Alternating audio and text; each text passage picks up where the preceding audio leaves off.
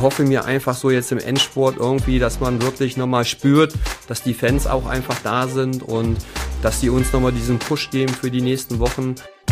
Unser neuer Podcast. Essen im Ohr. Der Trainer von Rot-Weiß Essen ist da, Christian Neithardt. Hallo, Sir. Äh, was war das Erste, was Sie gedacht haben, als Radio Essen Sie zum Podcast eingeladen hat? Ach, gedacht habe ich gar nichts. Ich habe gedacht, freue mich darauf, ne, auf eine gemütliche 40 Minuten, paar Fragen zu beantworten. Und ähm, ja, in der Corona-Zeit ist es ja nicht so einfach, ähm, dass die Leute halt auch mal was über mich erfahren. Und ich glaube, das ist eine gute Gelegenheit. Ja, da haben wir jetzt so gut 30 Minuten Zeit, würde ich sagen. Äh, meinen Sie, wir haben genug Redestoff heute, hier und jetzt? Ich denke, Sie haben, äh, Sie haben sich bestimmt gut vorbereitet. Von daher gehe ich davon aus. Gibt es ein Thema, das wir auf jeden Fall besprechen sollten? Och, es gibt, glaube ich, viele Themen, die wir besprechen sollten. Gerade rund um Rot-Weiß Essen gibt es viele interessante Sachen. Ähm, ich denke, dass, dass da viele, viele Sachen jetzt von alleine auch in, in den nächsten 30 Minuten kommen. Äh, mit Sicherheit, wir wenden uns diesen Themen Fußball in Essen, Aufstiegsträume, das Leben eines Trainers im Traditionsverein gleich noch zu. Auch der Frage, warum Meppen nicht Essen ist oder vielleicht doch. Vorher aber auch äh, von mir natürlich ein Hallo zur Folge 4 des Interview-Podcasts. Wie immer gilt, wenn ihr etwas zu sagen oder zu fragen habt, dann meldet euch gern bei mir, bei Christian Pflug. Das geht über alle Radio Essen Kontaktwege oder schreibt an podcast.radioessen.de. Herr Neithardt, jetzt würde ich Sie zusammen mit den Zuhörerinnen und Zuhörern gern erstmal kennenlernen. Mögen Sie Fragen zur Person oder hassen Sie die eher? Nein, da können Sie, da können Sie ruhig frei weg von der Leber. Äh, ich beantworte Ihnen alles. Das ist jetzt sozusagen mein Freibrief, aber ich nenne es Steckbrief. Vollständiger Name. Christian Neithardt. Wo und wann geboren? Am 1.10.1968 in Braunschweig. Aktueller Job und seit wann? Ja, ich bin Fußballlehrer und bin seit dem 1.7. letzten Jahres bei Rot-Weiß Essen angestellt. Familienstand? Verheiratet, zwei Kinder. Äh, junge Mädchen, beides, ne? Äh, jeweils ein Junge, ein Mädchen. Ähm, meine, meine Tochter ist auch schon verheiratet und mein Sohn ist halt auch Fußballer. Ne, wir sind so eine verrückte Fußballfamilie und ähm, der spielt in der dritten Liga bei Hansa Rostock. Oh, da kommen wir noch drauf, auf jeden Fall. Äh, ihr größtes Hobby? Ah, ich glaube, neben Fußball ähm, hast du wenig Zeit jetzt aktuell ähm, fürs, für irgendwelche Hobbys. Was halt gerne, was wir gerne machen, ist einfach ähm, ja Zeit verbringen mit der Familie und ähm, die Zeit ist wirklich rar und das genießen wir dann. Und was machen Sie dann? Irgendwie Halmer spielen äh, oder spazieren gehen oder? Äh, nee, wir haben, also ist das schon so, wenn jetzt mein Nico frei hat beim, äh, vom Fußball oder meine Tochter ist auch mit einem Fußballer verheiratet, dann ist es einfach gemütlich zusammen sein, ähm, schön essen, Grill, Grillabende zu machen und die Zeit wirklich dann mit der Familie genießen und ähm, dann ist auch nicht gerade Fußball Thema Nummer eins. Grill ist das Stichwort. Ihr Lieblings- oder Leibgericht? Ah, ich esse gerne Kasta. Ähm, das ist mein Leibgericht, würde ich sagen. Ansonsten ähm, bin ich aber auch nicht verwöhnt. Ich esse eigentlich das, was auf den Tisch kommt. Äh, also das ist dann die Frage, wer kocht bei Ihnen? Ganz klar meine Frau. Liebstes Urlaubsziel? Mallorca. Äh, Kinder, Haustiere oder andere Mitbewohner? Von zwei Kindern haben wir jetzt schon gehört. Ja, wir haben, wir haben noch einen Hund und, und eine Schildkröte. Ja, wenn oh. ich mich sonst immer vorstelle, verheiratet, zwei Kinder, ein Hund und eine Schildkröte und dann fangen spätestens dann immer alle an zu lachen. Aber das ist tatsächlich so. Ähm, wir haben damals uns eine Schildkröte angeschafft, wo die Kinder noch klein waren. Und ja, die, die lebt immer noch. Sie sind nicht der Erste hier im Podcast Essen im Ohr, der eine Schildkröte hat. Also mal sehen, wie oft das noch vorkommt. Äh, Ihre besten Eigenschaften? Oha, puh. Ich glaube, ich bin als Mensch sehr authentisch, ähm, ähm, versuche halt auch immer ähm, sehr ehrlich äh, zu sein und auch jedem das Gefühl zu geben, dass, dass er wichtig ist. Aber ich glaube, es ist auch schwer, über sich selbst dann halt auch immer zu urteilen. Ich glaube, das, das machen dann auch, auch andere, die, die mich dann beurteilen, glaube ich, können das besser, die mich auch besser kennen. Von daher, ja, ist das, finde ich, eine schwere Frage zu ja, beantworten. Ich habe hab sogar noch eine schwere. Ihre größte Macke? Ja, ich habe immer die gleichen Klamotten an, wenn wir gewinnen und ähm, dadurch brauchte ich in letzter Zeit wenig die Klamotten wechseln. Das ist so eine Macke zum Beispiel. Sind Sie ja nicht der Einzige, aber so, so ein bisschen Aberglaube. Aber scheint ja doch äh, geholfen zu haben. Ne? Ja, so so paar Macken hat man einfach und äh, dass man das auch nicht verändern möchte, ähm, gerade wenn man dann auch Spiele gewonnen hat. Ja, das ist so und das, das wird auch, glaube ich, so bleiben. Äh, und sonst, äh, wenn Sie sich dann doch mal entspannen, haben Sie lieber Podcast oder Streaming, TV oder mal ein Buch oder haben Sie andere Möglichkeiten? Äh, nee, ich höre mittlerweile sehr gerne Podcast, ähm, äh, verschiedene Sachen und ähm, ja, mal die Kopfhörer einfach mal die Ohren, ähm, sich mal gemütlich zurückziehen und sich die Sachen anhören. Ich finde das immer sehr interessant, weil gerade auch in dem Podcast das immer eine sehr lockere Atmosphäre ist. Ähm, ja, auch viele Fragen da mal kommen, die man vielleicht dann nicht so beantworten kann, ähm, weil es ja dann rund um den Sport meistens immer um die gleichen Sachen geht. Wohl wahr. Mal sehen, worum es bei uns geht. Also gleich haben wir noch eine weitere Runde, ähm, damit wir meinen Gesprächspartner Christian Neithardt vorstellen, die Kurzsatzrunde. Äh, vorher aber muss ich sagen, äh, ich habe schon echtes Glück. Ich habe jetzt einen Fußballtrainer zu Gast und äh, die Mannschaft Rot-Weiß Essen hat gestern 5 zu 0 gewonnen. Und es wäre ja nicht auszudenken, was wäre, wenn es jetzt gestern eine 0 zu 5 gewesen wäre. Das äh, hat ja dann doch immer Einfluss auf die Laune. Ich freue mich also, dass es so rum ist. Das ist irgendwie äh, für den Journalisten genauso wie für den Trainer, glaube ich, entspannter. Ähm, und die Fragen werden da in der Richtung zumindest gar nicht so unangenehm. Äh, aber sagen Sie mal, wie schrecklich ist das, wenn man kurz nach einem verlorenen Spiel Interviews geben muss? Ja, meistens ist immer, ähm, finde ich, dass gerade die Journalisten schlecht vorbereitet sind und äh, dann meistens immer die Fragen kommen, Herr Neidhardt, warum haben Sie heute verloren? Ja? Woran hat's gelegen? Äh, woran ja. hat's gelegen? Und äh, da kommen dann immer so ganz schlaue Fragen, die man ja eigentlich auch nach dem Spiel nicht mit irgendwelchen Floskeln eigentlich nur füttern kann. Ne? Ich bin eigentlich gar nicht der Typ, der das möchte. Ähm, sicherlich weiß man auch ähm, direkt nach einem Abpfiff nicht immer genau, woran es gelegen hat. Sicherlich muss man sich das Spiel mal angucken, auch nochmal 90 Minuten ob man mit den Sachen, was man gemacht hat, richtig gelegen hat oder nicht. Ähm, ich würde mir einfach wünschen, ähm, ja, dass, dass, dass Journalisten äh, Fragestellungen einfach auch mal anders äh, gestalten als das, was man eigentlich Woche für Woche, Monat für Monat, Jahr für Jahr in jeder Sportsendung immer wieder das Gleiche hört. Und man wiederholt sich dann ja auch meistens. Und ähm, ich glaube, dass es dann halt auch ja, für die Zuhörer draußen oder die das Spiel gar nicht gesehen haben, meistens sehr langweilig. Jetzt weiß ich nicht, ob meine nächste Frage langweilig ist, aber nach einem 5 zu 0 Rot-Weiß Essen gegen SV Lippstadt muss ich natürlich fragen, was hat die Mannschaft besonders richtig gemacht gestern? dass das Ergebnis zustande gekommen ist. Ne? Mhm. Ähm, ne, ich glaube, wenn man jetzt gerade so die letzten ähm, fünf Heimspiele bei uns sieht, ähm, nach dem Rasenwechsel, sieht man deutlich, dass wir eine spielerisch eine sehr gute Qualität in der Mannschaft haben dass wir äh, fußballerisch in der Lage sind, jede Mannschaft ähm, auch zu bestimmen. Und das zeigt jetzt einfach auch die Ergebnisse in den letzten Heimspielen. Und ich glaube, man sieht es halt auch in der Tabelle. Vom Torverhältnis haben wir, glaube ich, mal 20 Tore hinten gelegen. Jetzt sind es nur noch zwei. Und äh, ja, das ist schon deutlich der Unterschied. Jetzt hat ein Trainer ja eine Taktik und gibt Anweisungen. Daran kann es dann liegen, dass es gut läuft. Es hängt aber auch davon ab, inwieweit die Mannschaft diese Anweisung und Taktik umsetzt. Finden Sie das, was Sie so vorgeben, was Sie als Strategie im Kopf haben, im Spiel wieder? Funktioniert das eins zu eins?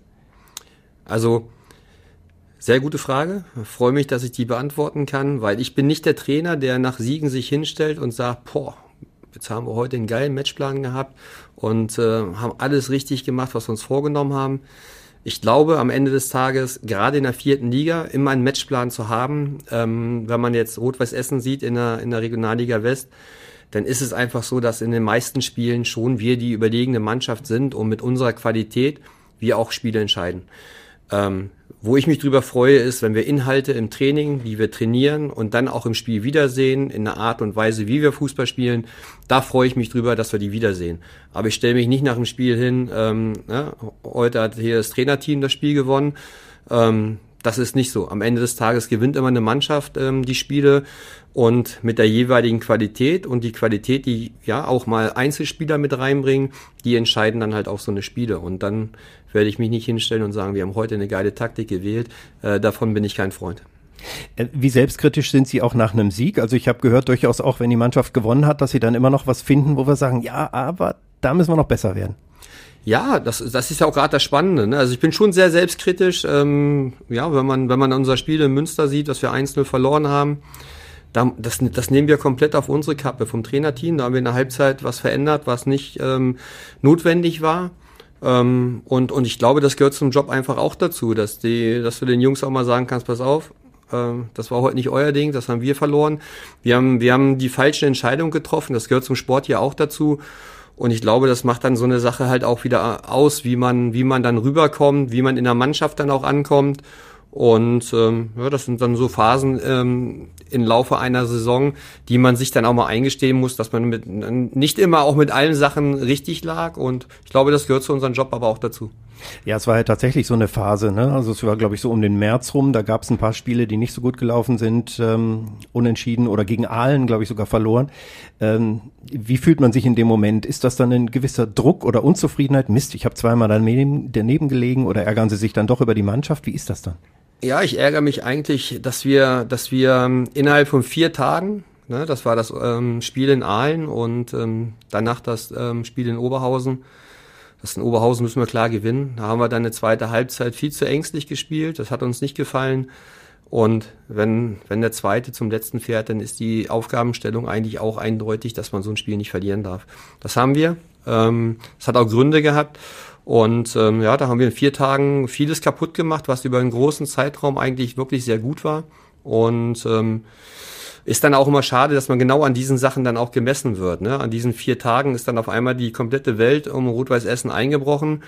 Und was dann acht Monate davor richtig gut lief, ist dann mal ganz schnell in Vergessenheit geraten. Ne? Aber das ist halt der Fußball, das ist der Sport und das ist auch ein Stück weit Rot-Weiß Essen, dass relativ schnell halt auch ähm, immer wieder negative Sachen hochkommen.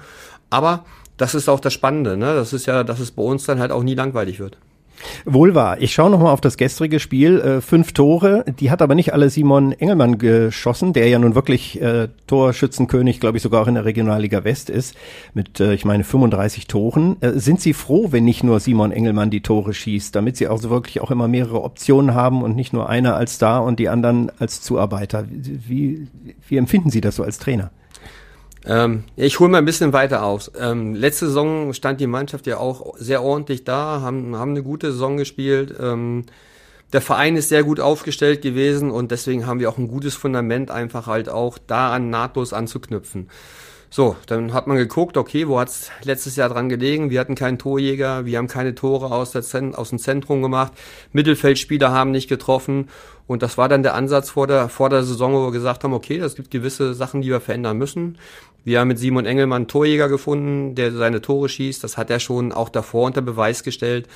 Und aber jetzt auch aus dem Mittelfeld, ob es ein Dennis Grote, ein Kiel Gomez, ein Cedric Hadenbrock ist, ähm, treffen wir. Jetzt auch gerade haben wir uns auf den Außenbahnen auch nochmal verbessert. Ähm, äh, Kevkir trifft jetzt auch wieder regelmäßig und da sieht man deutlich, dass wir da wieder einen Schritt nach vorne gegangen sind und dass das auch ein gutes Fundament ist, einfach diesen Weg auch weiterzugehen. Sie haben äh, auch eine gelbe Karte gestern während der ersten Halbzeit bekommen, weil Sie mit einer Schiedsrichterentscheidung nicht zufrieden waren. Äh, was war los? War wegen Schimpfen wahrscheinlich oder so? War das wahrscheinlich nicht sehr nett? Ja, ich hatte eine andere Auffassung wie der Linienrichter und dann hat sich das so ein bisschen hochgeschaukelt.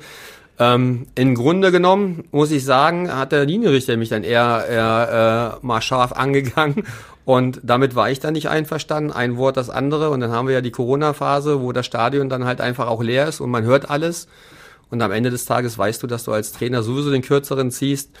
Ähm, ich habe in der Halbzeit scherzhaft gesagt zu unserer Mannschaft, ne, ich habe mich geopfert für euch, habe die gelbe Karte genommen und danach haben wir es 1-0 gemacht. Also von daher ähm, war dann alles richtig wenn das Ergebnis stimmt. Ähm, schauen wir auf die nächsten Spiele mal kurz. Äh, jetzt kommen ja ein paar große Traditionsvereine auch. Äh, Wuppertal jetzt am Samstag, dann haben wir Niederrhein-Pokal, Oberhausen taucht wieder auf und äh, Alemannia Aachen, auch einst ein großer Traditionsverein im Moment auch, mehr mit Schwierigkeiten. Ähm, wie gehen Sie rein in diese nächsten Spiele, die ja auch eine große Bedeutung gerade für so einen Traditionsverein wie Essen haben?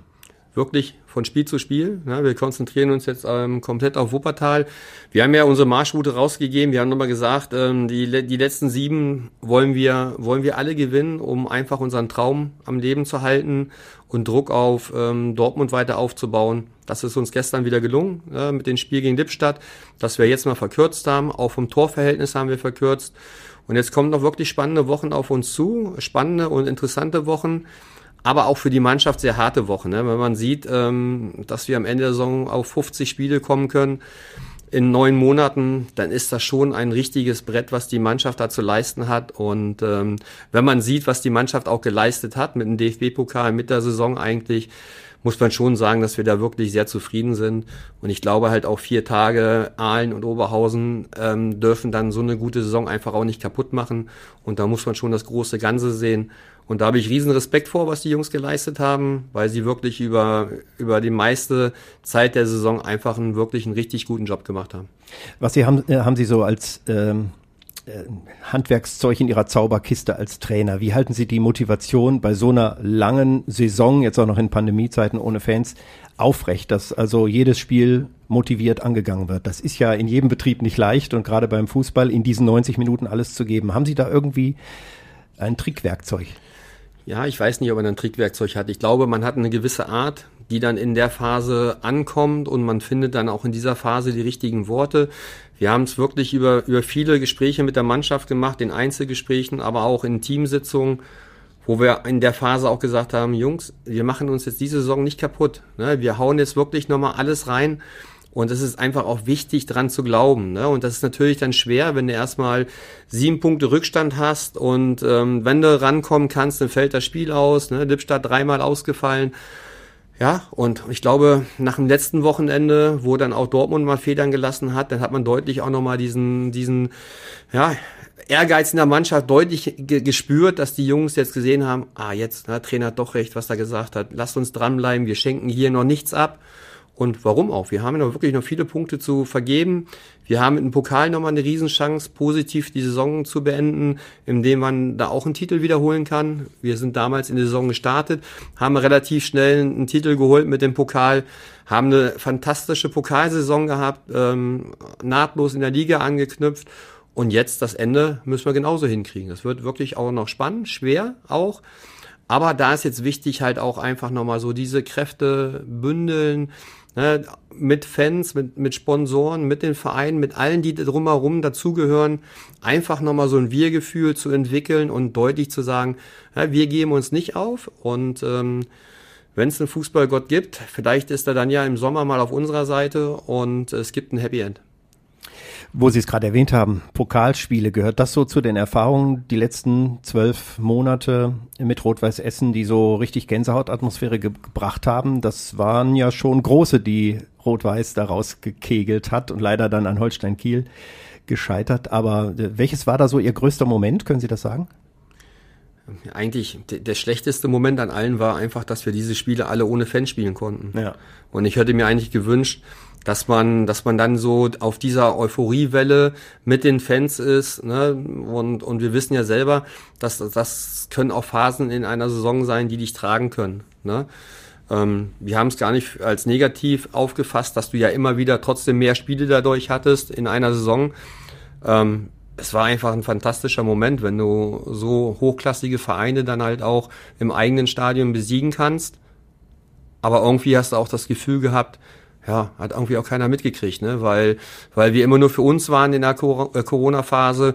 Die Fans durften nicht ins Stadion. Wir haben natürlich außen mitgekriegt, was los war. Feuerwerk und ähm, ich glaube, war dann halt vor Weihnachten schon dreimal Silvester äh, in Essen und das, das, das hat man wirklich wahrgenommen und man hat sich total darüber gefreut, ja, dass die Fans uns zeigen wollten, ey, wir sind auch da, wir sind total stolz auf euch. Aber irgendwie hast du keinen Kontakt zu unseren Fans, ne? Und das ist einfach das, das was schade ist. Und hoffe mir einfach so jetzt im Endsport irgendwie, dass man wirklich nochmal spürt, dass die Fans auch einfach da sind und dass die uns nochmal diesen Push geben für die nächsten Wochen. Ja, das würde ich mir wünschen, jetzt gerade auch in diesen tristen Corona-Zeiten. Hm es ist aber trotzdem so, dass wir froh sind, dass wir einfach weiterspielen können. Das ist das Wichtigste, dass wir unseren Job nachgehen können und dass wir halt so eine Saison jetzt halt auch mit 50 Spielen, ist gar nicht negativ. Ich freue mich riesig drauf, dass wir überhaupt so viele Spiele haben. Ne? Wenn man so viele Spiele hat, ist auch vieles in die richtige Richtung ge äh, gegangen. Und, ähm, und wie gesagt, es gibt andere Sportarten, die ihren Job im Moment gar nicht weiter ausführen und dürfen. Deswegen sind wir schon stolz drauf für das, was wir jetzt gemacht haben und was wir erreicht haben. Und ähm, aber es ist noch nicht zu Ende. Wir wollen den Deckel nochmal draufsetzen. Wir sind sehr gespannt von äh, Radio Essen und bleiben natürlich dran. Ähm, und äh, das war für uns natürlich auch großartig, wenigstens am Radio dabei zu sein bei den Pokalspielen und immer zu sagen, es ist doch unwahrscheinlich, aber die Hoffnung ist da und dann hat's geklappt. Und das war natürlich großartig, auch die Fans, die wir nachher noch getroffen haben und die sich auch bei Social Media gemeldet haben und so weiter. Das hat gezeigt, ah, wir wollen wieder hin, wir wollen dabei sein und ja, wir hoffen das jetzt natürlich auch für die nächsten Spiele irgendwann und die nächste Saison vor allem, dass es wieder geht. Keiner weiß es so genau mit Corona. Wie sehr nervt es auf einer Skala von 1 bis 10, diese Pandemie jetzt, dass wir das immer Ja, noch äh, auf glaube- alles auf Abstand aushalten müssen? den vollen Ausschlag, ne? Ja. weil ich bin halt auch ein Mensch und auch ein Typ. Ich brauche auch einfach diese Fannähe und Ja. auch mal sich mit Leuten zu unterhalten, mal auszutauschen, ähm, weil auch in diesen Gesprächen da mal Fragen aufkommen, warum, wieso, weshalb habt ihr das heute gemacht? Und dann kann man in, in, in vielen Gesprächen halt auch mal auch mal Offenheit zeigen und auch darüber diskutieren und und das das fehlt jetzt gerade total. Das hat man nicht. Ne, das haben wir jetzt ähm, ja fast ein ganzes Jahr nicht gehabt und ähm, das ist wirklich schade und das fehlt total und deswegen ja, haben wir die Hoffnung, dass es aber auch bald ein Ende hat. Kurzer Schnitt, bevor wir sportlich also gleich auch noch mal weitermachen. Ich habe ja noch die Kurzsatzrunde vor mir und die will ich natürlich unbedingt noch ansetzen. Und äh, ich fange einen Satz an und Sie beenden ihn dann. So spontan wie möglich oder wie auch immer. Sie können auch sagen, ist blöd, aber im Podcast ist immer alles erlaubt. Äh, ich fange einfach mal an. Nach einem anstrengenden Spieltag komme ich am besten runter, wenn ich Mit meiner Frau abends einfach nur vor der Glotze sitze und entspannt ähm, den Abend ausgleiten lassen kann. Haben Sie eine Lieblingssendung vor der Glotze oder ist es egal, was flimmert? Äh, nee, wir gucken schon gerne mal Netflix oder irgendwie eine Sendung Ja. ähm, oder einen, einen spannenden Film. Videokonferenzen sind für mich Äh, was ganz Neues, weil man das vorher gar nicht hatte, aber gehört mittlerweile zum Job dazu. meine liebsten drei Sportarten, die ich im Fernsehen ansehe, sind Ja, Fußball, Fußball und äh, Fußball. Irgendwie, ja, wenn ich mir gerade kurz überlegt habe, in den dreimal Fußball ist es wirklich nur Fußball und aber mittlerweile macht Fußball auch nicht mehr so richtig Spaß. Wenn man die Spiele sich anguckt im, im, im Stadion, ist immer alles leer. Ähm, gibt's Besseres. Bei der Gelegenheit passt gerade, sind Sie froh, dass diese Super League nicht zustande kommt, da von den europäischen Vereinen mit viel Geld? Ja, absolut. Ich glaube, dafür müsste das Jahr 468 Tage haben, um das alles durchzuziehen, was die sich da vorstellen. Totaler Quatsch.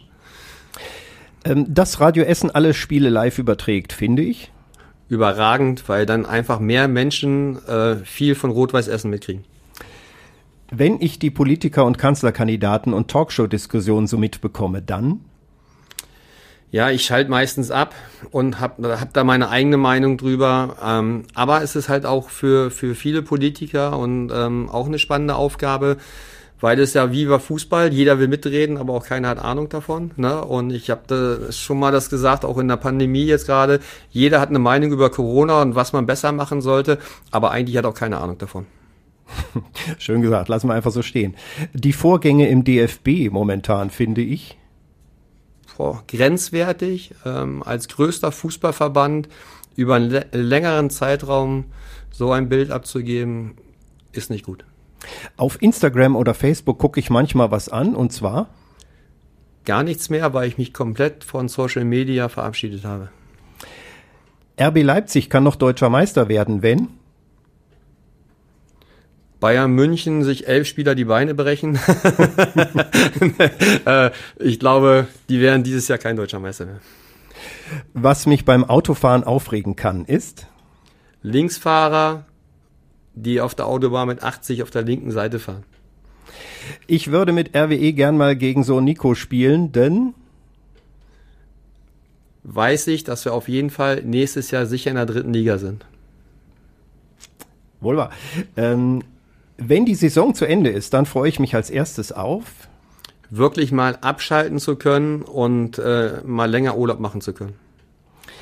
Wir gehen gleich auf mein nächstes Blatt, da wird's nochmal sportlich fußballerisch. Zwischendurch ähm, möchte ich noch auf den zweiten wöchentlichen Podcast hinweisen, den Redebedarf. Die Kollegen Joshua Windelschmidt und Tobias Stein äh, kommen bisher nämlich in keiner Folge drumrum. Fußball von Champions League oder Jogi Löw bis zu Rot-Weiß Essen natürlich eigentlich jedes Mal dabei und auch Stadtteilfußball zu diskutieren und wann man endlich wieder trainieren kann. Redebedarf, also auch da überall, wo es Podcasts gibt, wollte ich an der Stelle den kleinen Werbeblock. Wir brauchen ja auch Sponsoren, Herr Neiter. ähm, wir machen die Werbung für uns quasi dann selbst an der Stelle. Aber es lohnt sich wirklich. Auch der letzte Podcast, der jetzt im Netz ist, ist äh, sehr unterhaltsam. Äh, Lassen Sie uns noch mal kurz äh, über Ihre Karriere sprechen. Ich habe das alles hier runtergeschrieben. Das sind ja so viele Vereine, bei denen Sie waren als Spieler VfL Osnabrück und äh, Sie waren in Berlin, Leipzig, Flensburg, Profifußballer in 104 Spielen. In China waren Sie auch mal als Spieler zwischendurch unter Vertrag. Da haben Sie aber, soweit ich das äh, gelesen habe, keinen Spiel gemacht und sind dann irgendwann wieder zurückgekommen. Ich hoffe, meine Informationen stimmen. Und äh, zwölf Vereine haben sie insgesamt als Profifußballspieler gehabt. Da haben sie sich viel neu eingefunden, viel Neues kennengelernt. Äh, welche Erfahrungen nimmt man mit, wenn man durch so viele Vereine äh, tingelt, arbeitet, Erfolg hat, auch Misserfolg hat? Was bleibt da hängen? Ja, ich hatte viele Vereine, ähm, wobei im wirklichen Profibereich ist das dann halt aber auch äh, noch an einer Hand abzuzählen.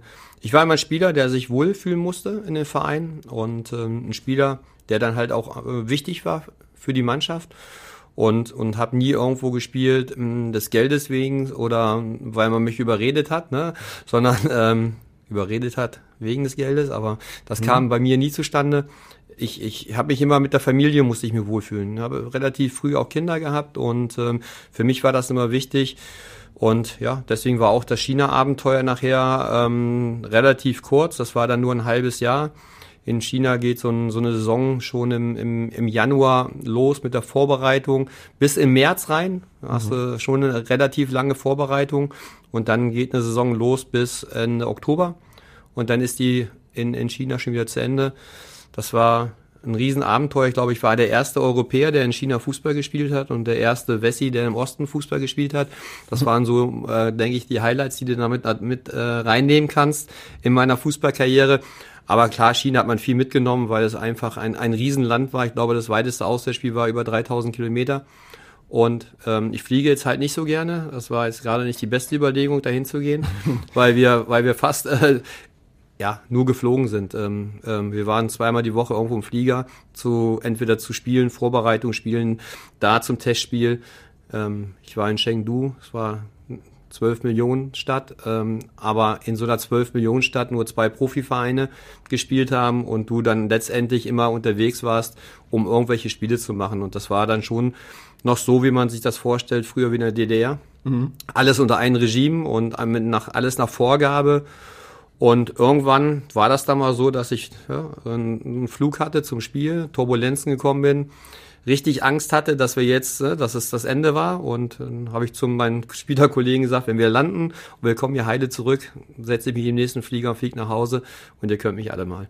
Und das habe ich dann auch so durchgezogen, habe alle meine Klamotten da auch da gelassen, bin so mit einem Trainingsanzug nach Hause geflogen und habe das Thema beendet. Erfahrung abgehakt. Aber eine Erfahrung, von der Sie wahrscheinlich auch noch in 20 Jahren noch erzählen werden. Ja, deswegen können wir heute darüber reden und man schmunzelt auch ein mhm. bisschen drüber. Ja, ich glaube, alles hat ähm, gewisse Erfahrung. Ob man im oberen Bereich war, aber auch im unteren Bereich irgendwo mal gespielt hat. Das waren immer tolle, tolle Geschichten, viele, viele Leute kennengelernt, viele tolle Fußballer kennengelernt. Und das ist dann ja auch so dieses Netzwerk, was man sich dann in, in der Fußballzeit aufbaut und wo man heute noch von riesig profitieren kann. Also ich bin schon mal froh, dass das Flugzeug nicht abgestürzt ist damals, sonst wären sie jetzt nicht hier und Rot-Weiß Essen womöglich auch nicht knapp hinter Platz eins der Tabelle mit großen Hoffnungen nach oben. Da schauen wir jetzt nochmal drauf. Ähm, ich, ihr Leben war aber nicht nur als Spieler, sondern dann als Trainer. In Wilhelmshaven waren sie und dann sehr lange beim SV Meppen. Das waren sieben Jahre und das ist auch eine lange Zeit für einen Trainer an einer Station, wie ich finde. Äh, zwischendurch auch mal sportlicher Leiter in Meppen parallel und äh, ja, und dann sind sie dort gegangen und auch was nicht so oft vorkommt als äh, Trainer, sie sind gegangen zu Rot-Weiß Essen zu einer neuen Herausforderung und sie sind nicht gegangen worden, was ja dann häufiger mal beim Misserfolg oder aus anderen Gründen passiert. Ähm, wie schwer haben Sie sich diese Entscheidung gemacht, zu Rot-Weiß Essen zu wechseln? War ja auch eine Liga tiefer, großer bekannter Verein, aber es ist doch ein Sprung von Meppen nach Essen, oder?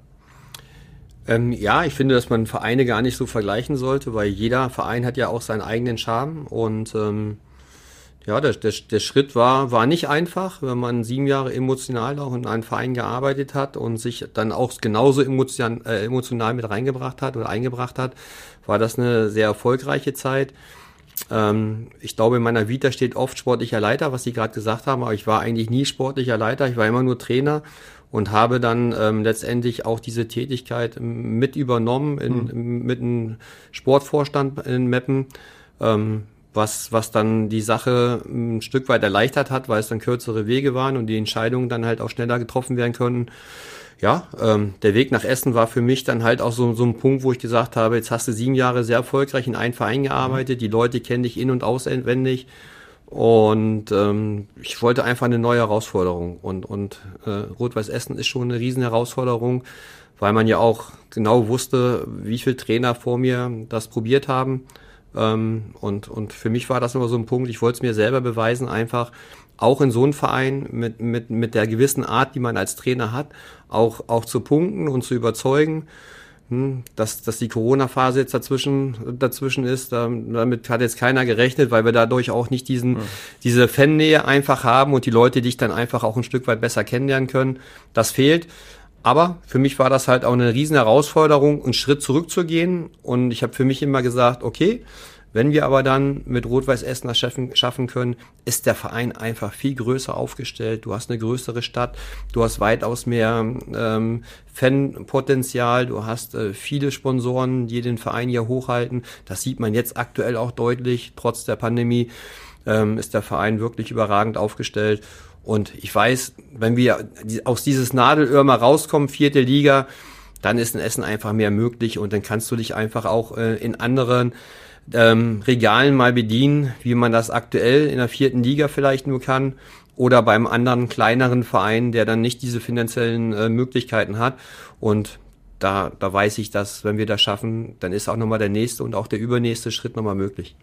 Naja, Sie haben ja gesagt, Sie haben sich genau angeguckt, was Rot-Weiß Essen so ist. Na, deutscher Meister vor langer Zeit, mancher redet heute noch drüber, aber dann eine Berg- und Talfahrt und naja, diejenigen, die immer auf den Kult und wir sind doch ein Kultverein verweisen, die schauen vielleicht manchmal auch zu wenig nach vorn oder haben zu hohe Erwartungen. Das ist natürlich eine schwere Bürde, erstmal damit äh, umzugehen.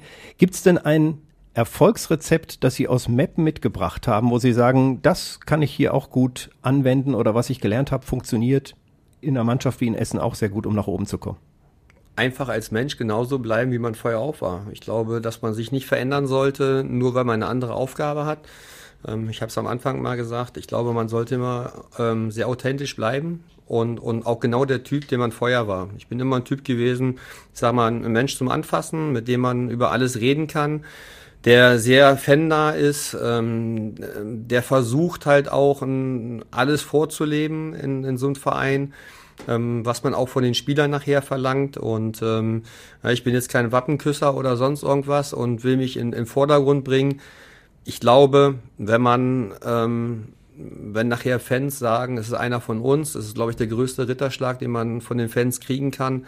Und, und ich weiß, dass, dass man sowas sich erst in einen Verein erarbeiten muss. Und das muss man sich auch bei Rot-Weiß Essen erst erarbeiten.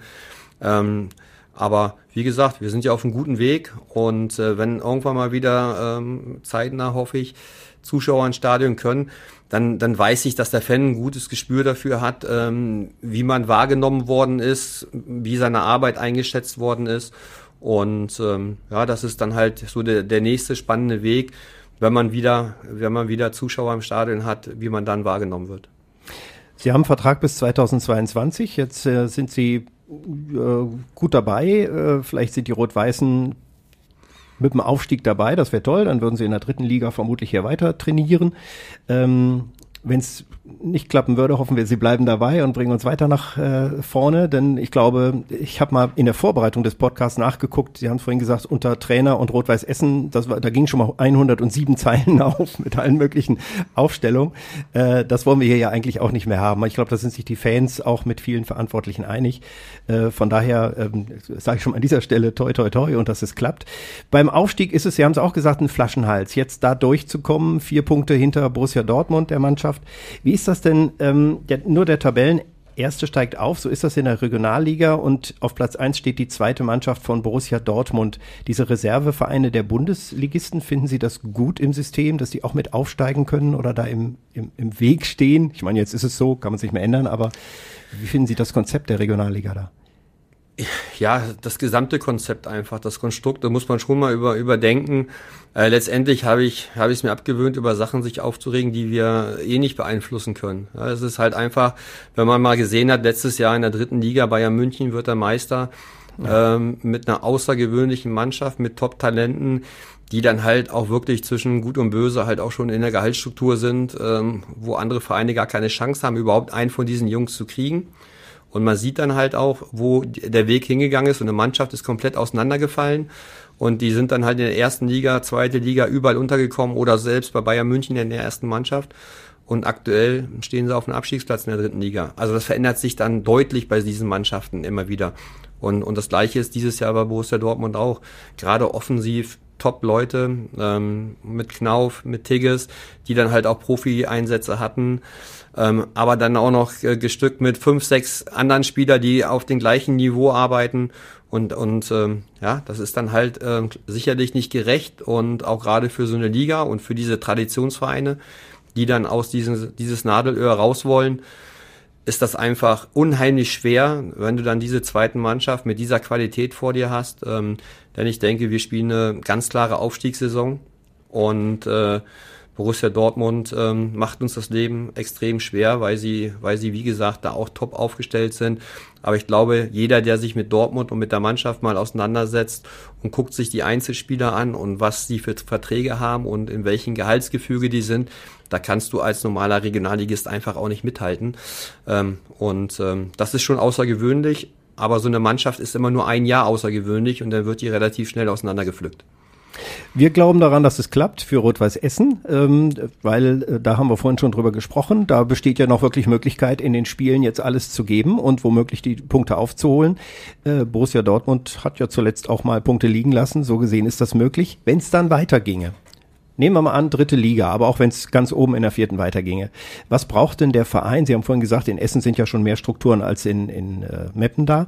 Äh, was braucht denn ein Verein im Umfeld? Was sind gute Strukturen, gute Trainingsbedingungen, natürlich die Fans und so. Ähm, was ist Ihnen da wichtig? Also wenn ich jetzt Ihnen eine Wunschliste geben würde, die Sie ausfüllen können als Trainer für die nächste Saison, was würden Sie draufschreiben? Also zum einen ähm, ist das ja so, dass Rot-Weiß Essen einfach in der Struktur schon aufgestellt ist wie ein Zweitligist. Ähm, ähm und da, da sind die Strukturen schon vorgegeben und ähm, ich glaube, in der Infrastruktur kann man, kann man sicherlich das eine oder andere noch verändern, gerade was Trainingsmöglichkeiten ähm, ein Thema ist. Wir haben nur einen Trainingsplatz am Stadion, der das ganze Jahr in einem ja, sehr schlechten Zustand war. Und ähm, wir haben leider keine Ausweichmöglichkeiten. Äh, und das sind jetzt gerade auch so spannende Themen, die gerade alle anstehen in der Infrastruktur, Sachen weiter voranzubringen. Und, und das ist ja das, was ich gerade an Rot-Weiß Essen äh, überragend finde. Du hast äh, mit Markus Ulich einen ersten Vorsitzenden, mit Jörn Nowak einen Sportdirektor, die ja den Verein wirklich dahin gebracht haben, wo er jetzt aktuell steht. Und Markus weiß ich, der, der auch immer gerade ein offenes Ohr für diese Themen alle hat und alles umsetzen wird, damit wir sportlich ähm, die besten Möglichkeiten haben. Und ähm, das sieht man aktuell, dass viele Sachen im Hintergrund laufen und ähm, das ist auch das Gute. Deswegen sollte man halt auch diesen Leuten einfach dieses Vertrauen im Moment auch weiter schenken und auch total dahinter stehen, weil ich glaube, so wie man aufgestellt ist, so wie wir die Saison gespielt haben, so wie wir ähm, nahtlos da angegriffen haben oder weitergespielt haben aus dem letzten Jahr, ist das ein Weg, den du dann irgendwann auch nicht mehr aufhalten kannst. Dann werden wir diesen Weg so oder so gehen, weil dieses Fundament, Verein, Struktur mit allen Sachen total steht und passt und ähm, auch der Sponsorenkreis größer geworden ist. Die Leute stehen alle komplett hinter uns und das wirst du dann irgendwann auch nicht aufhalten können und dann werden wir den Weg auch gehen. Und äh, wenn ich das jetzt so sage, wissen wir auch alle, dass diese Strukturen alle auch schon mal weitaus schlechter waren und ähm, vieles dann auch passiert ist, wo man sich sicherlich hinterfragen muss, warum hat man das gemacht. Aber das ist jetzt in den letzten Jahren komplett anders. Und ähm, deswegen sage ich auch bewusst, gibt uns einfach dieses Vertrauen. Ja? Und ähm, ich glaube auch, dass, dass gerade die handelnden Personen euch dann auch nicht enttäuscht werden oder enttäuschend werden. Zwei Fragen habe ich noch. Ich sehe schon, dass unsere Festplatte bald voll ist mit unseren vielen Gesprächsthemen, die wir haben.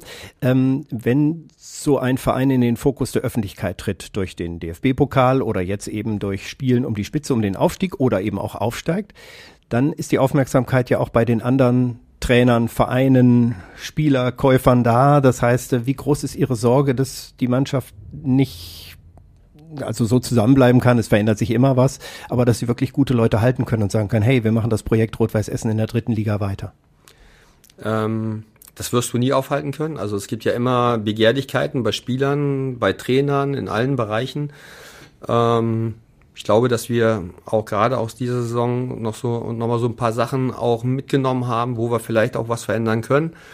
Und du hast Spieler, die du natürlich an den Verein unbedingt halten willst, wo wir auch wissen, dass andere Vereine dran sind. Und das Gute dann an Rot-Weiß Essen ist, dass ich auch weiß, dass wir auch alles probieren, genau diese Spiele auch zu halten.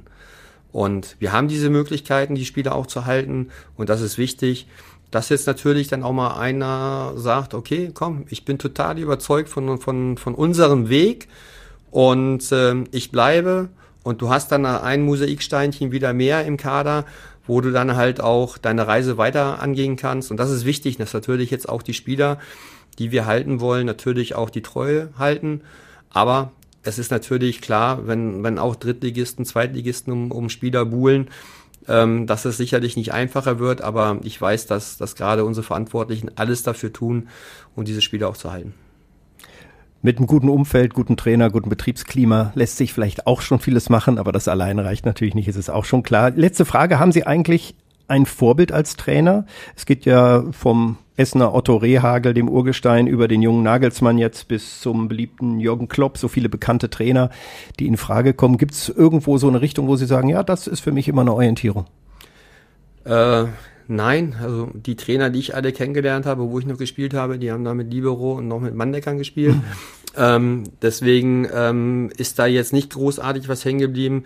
Ich habe zum Beispiel meine Trainerscheine mit Julian Nagelsmann gemacht, habe auch noch ähm, Kontakt. Ähm, aber ähm, ich glaube, dass jeder seinen eigenen Weg finden sollte und auch ähm, ja auch mal Sachen anders machen sollte, wie es vielleicht immer ähm, gerade die die Top-Trainer machen. Kopieren möchte ich gar nichts. Ich habe meine eigene Art Fußball zu spielen und ähm, man sieht es ja an meinem Werdegang einfach auch. Ich war bis jetzt in jedem Verein, wo ich war, immer langfristig, immer länger.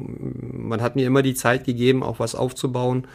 Und ähm, ja, ich hoffe, dass wir auch die Zeit in Essen haben, weiterhin was aufzubauen und ähm, weiter diesen Input, den wir mit reinbringen, aber auch jeder Verantwortliche seine DNA in diesen Verein mit reinsteckt, dass wir erfolgreich sind.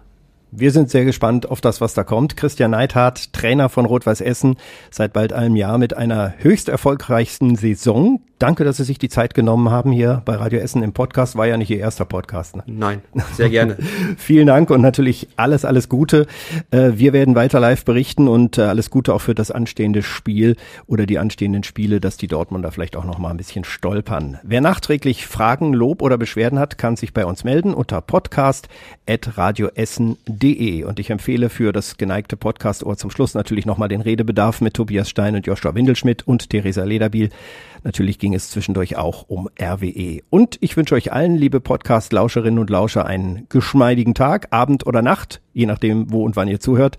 Ich freue mich auf den nächsten Gast kommende Woche, auf den auch viele Augen gerichtet sind. In der Politik Thomas Kutschaty aus Borbeck könnte als SPD-Chef im Land der nächsten äh, Ministerpräsident hier in NRW werden. Er war schon einige Jahre Justizminister und hat sich schon einen Namen gemacht mit vielen Positionen, die man auch mal in der Tagesschau gesehen hat. Allerdings schwächelt seine SPD und da reden wir drüber in Folge 5, überall wo es Podcast gibt. Tschüss.